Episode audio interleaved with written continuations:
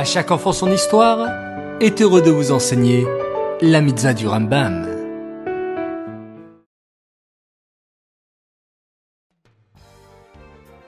Bonjour les enfants, Bokertov, j'espère que vous avez passé une très belle fête de Shavuot. Baou Hashem.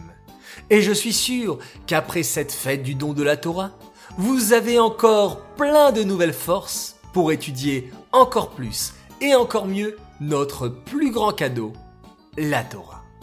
Alors c'est parti pour l'étude des mitzvot du Rambam. Aujourd'hui, nous sommes le 7 Sivan. Et la mitzvah d'hier était la mitzvah positive numéro 248, qui nous apprend toutes les règles de l'héritage. Si une personne quitte ce monde, ses fils héritent de sa richesse et de ses terres, et le Bechor reçoit une double part. Aujourd'hui, il y a plusieurs mitzvot. Tout d'abord, la mitzvah positive numéro 176 qui nous ordonne de nommer des juges pour encourager le peuple à bien se comporter et à suivre les mitzvot de la Torah.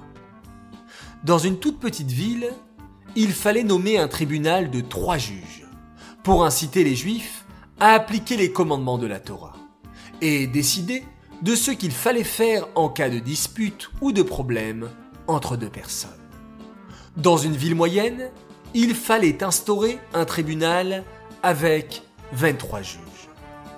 Enfin, dans la ville de Yerushalayim, il fallait nommer le Grand Sanhedrin, un tribunal de 70 juges avec leur chef, le Nassi, donc 71 juges en tout. Leur rôle était de traiter toutes les affaires du peuple.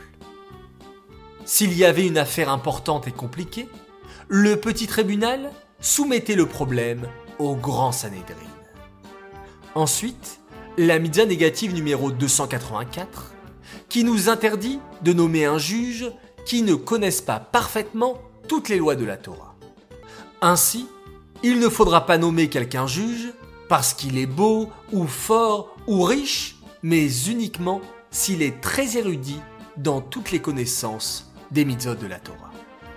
Enfin, la mitzvah positive numéro 175 nous ordonne de suivre l'avis de la majorité des juges dans le cas où ils ne seraient pas d'accord entre eux.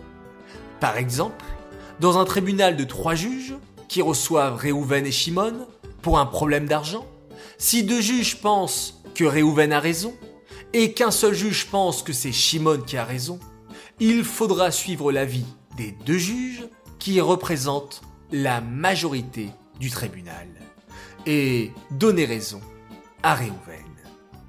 Ces mitzvot sont dédiés les Nishmat, Gabriela Batmoshe, Aléa Shalom.